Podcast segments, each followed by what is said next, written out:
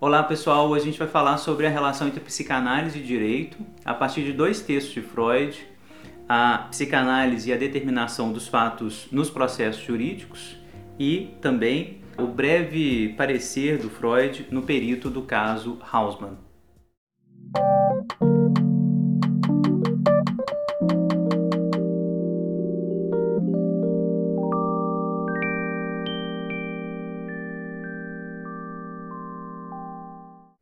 Pessoal, a relação entre psicanálise e direito, ela é bastante complexa, muito longa e começa já na obra do próprio Freud. A gente já fez um vídeo sobre a psicologia do criminoso em Freud, aquele tipo de caráter encontrado no trabalho analítico. Vou deixar o link aqui na descrição do vídeo. Né, um criminoso movido pelo sentimento de culpa. Essa é uma das grandes contribuições do Freud ao campo jurídico, como que ele inverte um pouco a lógica né, do crime produzir a culpa e ele vai nos convidar a pensar numa hipótese invertida, né, do criminoso ser movido pela culpa e cometer o crime para apaziguar uma culpa interna. Nesse texto de 1906, a psicanálise e a determinação dos fatos nos processos jurídicos, o Freud ele está contribuindo para uma discussão no campo jurídico sobre a verdade nos testemunhos. Existe possibilidade da psicanálise ou a psicologia contribuir para a verdade, né, para a averiguação da objetividade dos testemunhos é uma questão controversa, dificílima para o campo jurídico, quando a gente precisa das provas testemunhais, por assim dizer, já que a gente sabe que a memória humana ela é construída, ela é reconstruída, ela é sempre muito falha, ela não tem uma objetividade muito dura. Então, será que existe algum teste empírico que a gente poderia utilizar para garantir que aquele testemunho não tivesse modificado por alguma coisa? Ou, no caso que o Freud vai propor, algum tipo de teste que quando a gente entrevista o criminoso, né, interroga o criminoso, a gente consegue detectar que ele está mentindo, que ele está né, se aproximando aí de um complexo ideativo que faz com que ele vacile e daí a gente consiga mais convicção né, de que ele efetivamente cometeu o crime. É sobre essa discussão que esse texto trata. Então, a discussão aqui já está trazendo uma ideia importante, que é essa ideia de complexo, né, a ideia que vai ser trazida pelo Jung Carl Gustav Jung, que na época já começava a discutir com Freud, primeiros contatos de Jung com Freud se dão a partir dessa ideia aqui, a ideia de complexo. Né? Logo depois o Jung vai ser expulso, né? alguns anos depois o Jung vai ser expulso do movimento psicanalítico, mas essa ideia, aliás, a ideia de complexo, permanece como uma das grandes contribuições do Jung ao movimento psicanalítico. A ideia de que complexos representacionais de ideias e afetivos podem se articular ideias e afetos tanto na consciência quanto no inconsciente. Então, essa ideia de um complexo pode se reprimir e essa ideia reprimida, esse conjunto de afetos e ideias reprimidas podem ser acessadas através de um teste de associação. Esse teste associativo seria mais ou menos o elencamento de palavras-chave que eu vou lá e vou dizer para o sujeito. Então eu vou falar um tanto de palavra e pedir para que o sujeito associe livremente a partir dessa palavra que eu disser a ele. Caso o tempo demore um pouquinho, pode ser um sinal de que tocou num complexo afetivo se aproximou de alguma coisa que pode perturbar o sujeito. Isso seria uma das provas de objetividade que a gente estava querendo para o caso desse criminoso que não quer dizer a verdade. Então, basicamente é essa a ideia do texto. Eu vou tentar detalhar um pouquinho mais e tentar comentar junto com o parecer eh, do caso Hausmann só para vocês verem como que o Freud é um pouco cético com relação a esse tipo de auxílio da psicanálise ao campo jurídico. Freud, então, está partindo do pressuposto que a reação à palavra estímulo pode não ser fruto do acaso.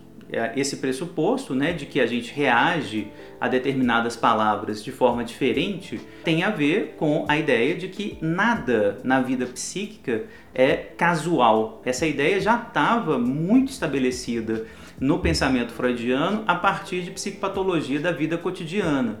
Para quem já leu esse livro do Freud, um livro do início do século XX, né, um dos primeiros livros dele de psicanálise, ali ele vai estabelecer que qualquer lapso, qualquer troca de palavra, qualquer tipo de falha de memória tem um sentido. Você esqueceu de um nome, fez um ato falho, é porque tem alguma coisa que está presa no inconsciente que tentou sair, que você não conseguiu pensar ou trazer a consciência porque tem um complexo afetivo ou representacional que está impedindo aquela palavra de ser lembrada ou que proporcionou a troca de um nome, o esquecimento de um compromisso, etc. Nada é por acaso na vida psíquica, tudo é determinado. Né? Então, essa é a hipótese que está presente aqui na pressuposição de que quando eu apresento uma palavra estímulo, você vai demorar um tempo a mais, você vai ter alguma reação emocional se essa palavra estímulo tocar um complexo preso a um determinado elemento reprimido.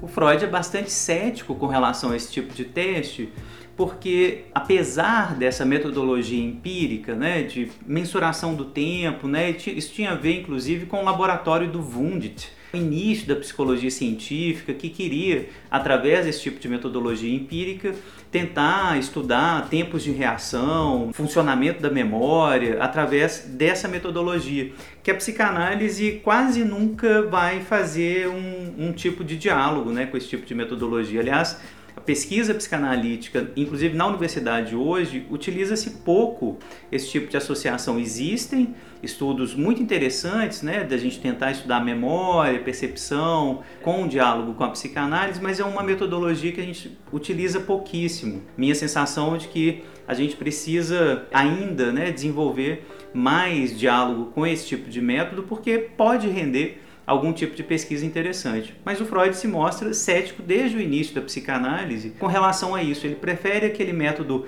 indutivo, interpretativo, do campo hermenêutico, de que a associação livre vai me dizer, afinal, quais são as palavras que despertam mal-estar, que despertam uma emoção ruim, uma dor psíquica, e é aí, né, no silêncio, num tempo maior para eu falar de alguma coisa, na voz embargada. São esses elementos que têm uma empiria, uma empiria clínica, são esses elementos mais difusos que vão me conduzir a imaginar, a interpretar que há alguma coisa ali. O questionamento ao paciente vai se dar a partir, claro, dessa empiria, né, da interpretação, dessa escuta, mas sem um método propriamente empírico, né, da repetição, do tipo de repetição e erro, tentativa e erro. Não é nessa direção que a clínica psicanalítica se move. É mais pela dedução, pela interpretação conjunta. Então Freud ele já aqui nesse texto fala, por exemplo, dos riscos desse teste que é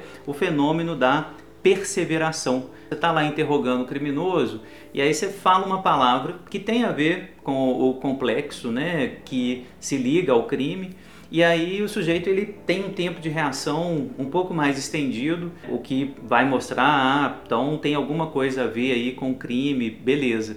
Mas aí ele vai falar outras palavras que porventura vão também aumentar um pouco o tempo de reação dele, mas porque se preservou esse efeito doloroso de mal-estar que aquela primeira palavra gerou nele. Né? Então, esse é um dos problemas que esse tipo de teste empírico enfrentaria. Um outro problema que o Freud vai apontar é ligar esse tipo de articulação aqui a um tipo de complexo infantil que ali na hora que o criminoso está sendo interrogado pode ser trazido à tona, mas que não tem nada a ver com o crime, que diminuem né, o tempo de reação, ou aumentam o tempo de reação, enfim, fazem com que esse sujeito se sinta de alguma maneira afetado, não pelo crime em si, mas por algum complexo inconsciente que foi tocado ali pelo interrogatório, que pode gerar também uma interpretação falsa, problemática, né, por parte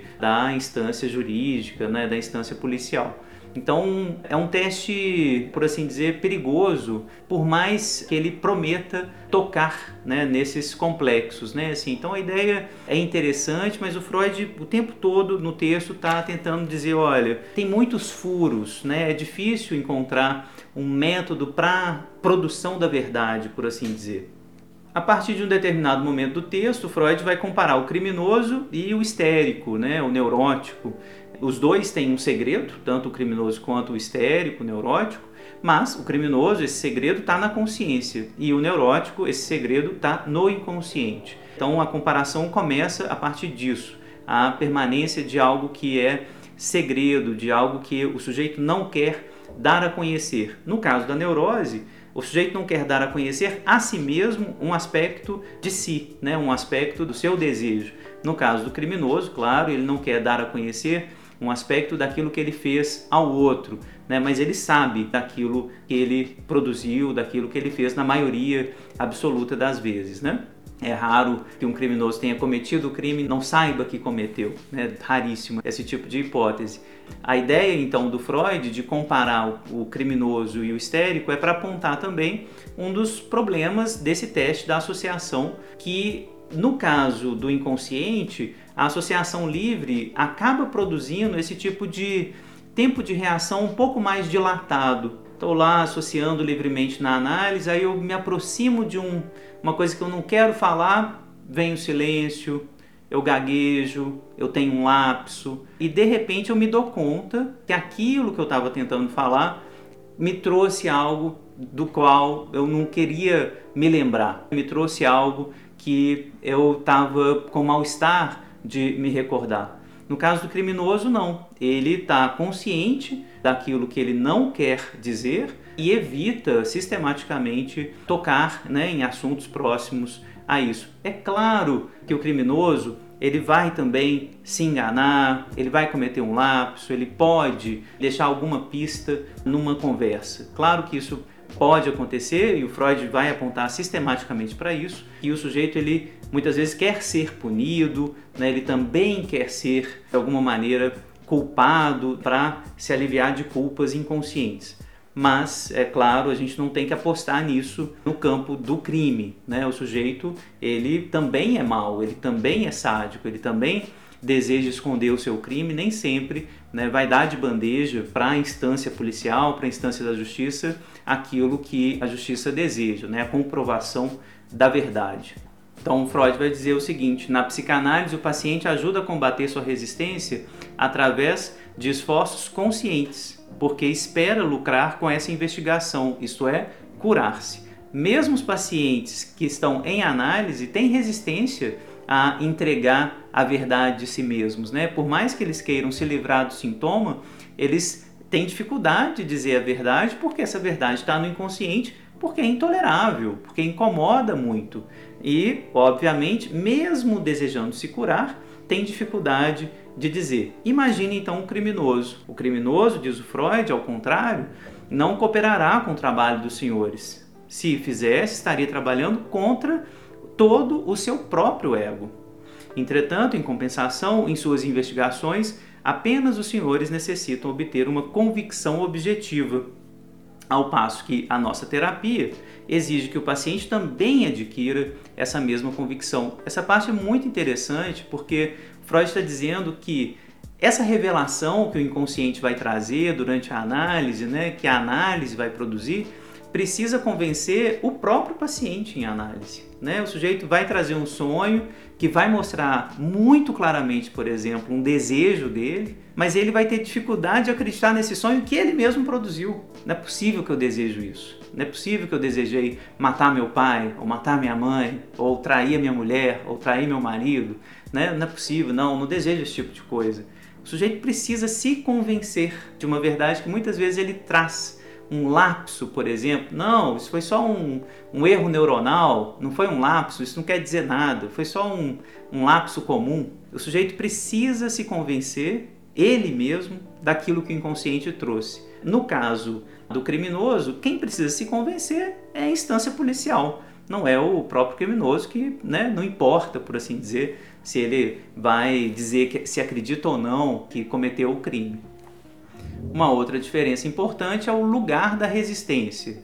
Né? A resistência, no caso do paciente, vai se localizar na porção inconsciente do eu. Inconsciente consciente do eu. O eu resiste a se dar conta do desejo inconsciente.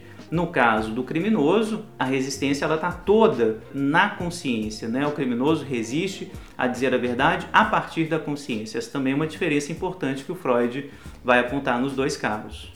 Finalmente, o Freud caminha para a conclusão do texto para dizer o seguinte: os senhores, em sua investigação, podem ser induzidos a erro. Então, Freud quer apontar aqui para uma possibilidade, mais uma vez, da falha desse método empírico, né, que quer extrair a objetividade da verdade do sujeito. Né? Qual que é esse erro? Podem ser induzidos a erro por um neurótico que, embora inocente, reage como culpado devido a um oculto sentimento de culpa já existente nele e que se apodera da acusação. Então, veja bem, um teste que supostamente traria né, a revelação da culpa por um tipo de reação emocional, um tipo de prolongamento da resposta, ou sudorese, enfim, sinais supostamente objetivos né, que estavam ligados ao crime, mas que não era ao crime que o sujeito reagia, mas há, às vezes, crimes fantasísticos, que ele cometeu apenas na fantasia, culpa inconsciente, que naquele determinado contexto reaparece, reanima esse tipo de fantasia inconsciente infantil. Então o sujeito vai reagir de uma maneira muito perturbada, não pelo crime que ele não cometeu, mas por fantasias criminosas infantis que ele teve e aí o sujeito ali, né, interrogador, o policial, essa instância jurídica pode confundir essas duas reações. O Freud vai usar uma metáfora muito importante aqui que vai dizer o seguinte: muitas vezes uma criança acusada de uma transgressão nega veementemente sua culpa, embora chore como um criminoso desmascarado. Talvez pensem que a criança mentiu ao afirmar sua inocência, mas isso nem sempre é verdade. Pode ser que, embora não tenha realmente praticado a falta de que a acusam, tenha cometido uma outra que permanece ignorada e que não lhe foi imputada. Assim, fala a verdade ao negar ser culpada da primeira transgressão. Ao mesmo tempo, revela o seu sentimento de culpa proveniente da outra falta. Outra falta que pode ser inclusive uma fantasia, um sonho, que a criança nem sabe. Então o sujeito está lá, a criança está sendo acusada né, de um tipo de transgressão, quem quebrou o vaso, né?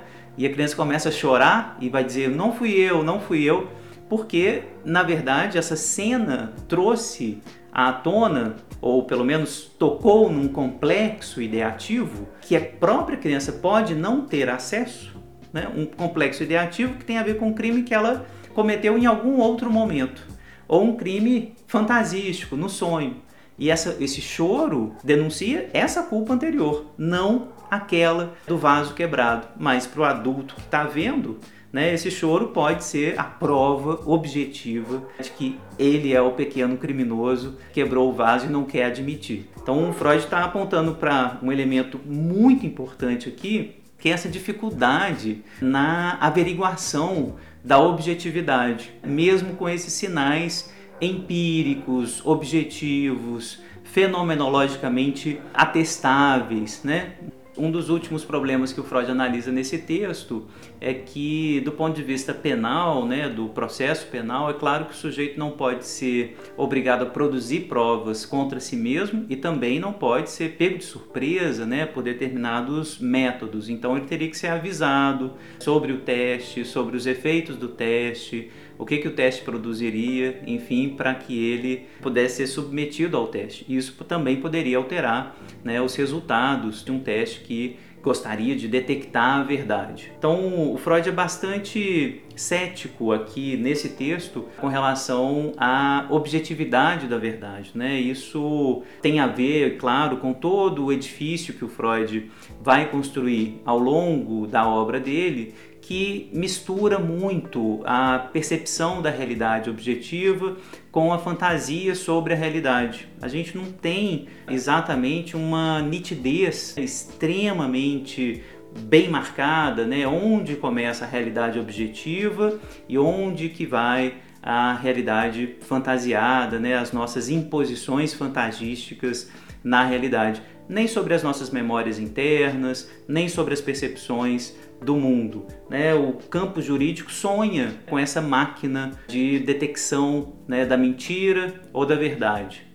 Isso também tem a ver com um parecer que o Freud escreve sobre o caso Hausmann, a pedido de um professor de direito, Josef Kupka, que fica muito consternado com a condenação de um sujeito, esse Hausmann, acusado de parricídio, e esse Kupka pede ao Freud um parecer, porque nesse perito tinha escrito lá no caso Hausmann que esse Hausmann tinha um complexo de Édipo, por isso havia matado o pai.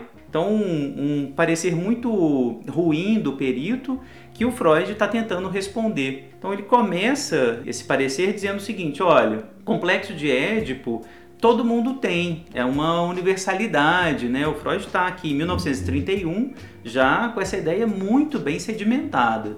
Né? O complexo de Édipo é universal e o complexo de Édipo, tal como Freud descreve aqui: desejo de matar o pai, desejo de dormir com a mãe, transar com a mãe, ou seja, aquele Édipo bem clássico que o Freud inclusive vai tentar fazer crer que é uma fantasia filogenética, inata, ou seja, é universal. Portanto, não adianta trazer o Édipo como justificativa para o parricídio, já que todos nós temos, né? Não é isso que vai justificar o parricídio. Então, não é adequado né, citar o complexo Édipo num relatório né, pericial nesse sentido. O Freud vai nessa direção. Olha, isso não traz objetividade. De novo, é uma recusa do Freud a produzir objetividade, produzir um elemento a toda prova que traga convicção plena, uma prova contundente da razão do crime. O Édipo não é uma prova desse tipo, já que todos nós temos um complexo de Édipo. Então não daria convicção que o campo jurídico necessita. É essa a ideia, tanto neste texto quanto nessas contribuições aqui que o Freud está dando à determinação dos fatos jurídicos. Um detalhe interessante é que essa fantasia de objetividade né, do campo jurídico, queria ouvir de vocês, né, principalmente os colegas do direito né, que porventura possam ver esse vídeo, sempre vai ser um problema, né? A produção da prova, produção da verdade, da objetividade, né? Em crimes muito bem articulados, né? Onde a prova final nunca aparece, mas a gente tem que deduzir com muita convicção o que que o criminoso ou supostamente criminoso fez a gente fica sempre com essa, com essa dúvida, mas o campo jurídico ele quer produzir essa prova a toda custa, porque a gente precisa dessa objetividade para evitar, evidentemente, a arbitrariedade do campo jurídico, né, que é muito perigosa. A gente precisa de objetividade nesse campo. E uma história muito interessante que está presente no campo jurídico é essa invenção do detector de mentiras que foi feito pelo mesmo cara que inventou a Mulher Maravilha, que tem por acaso um laço, né?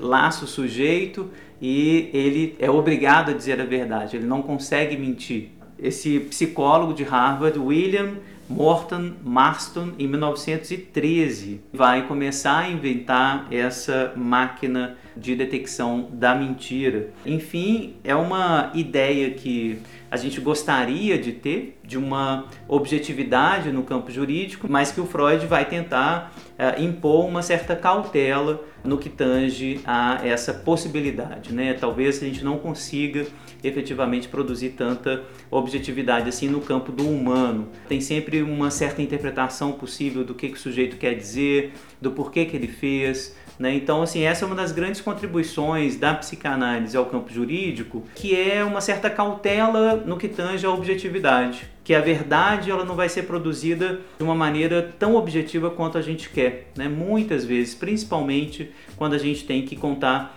com a testemunha, com o relato da memória, com a confissão. Isso envolve a mentira, envolve as falhas de memória, a pouquíssima objetividade que a gente tem no campo da memória e da percepção. Enfim, essa é a discussão.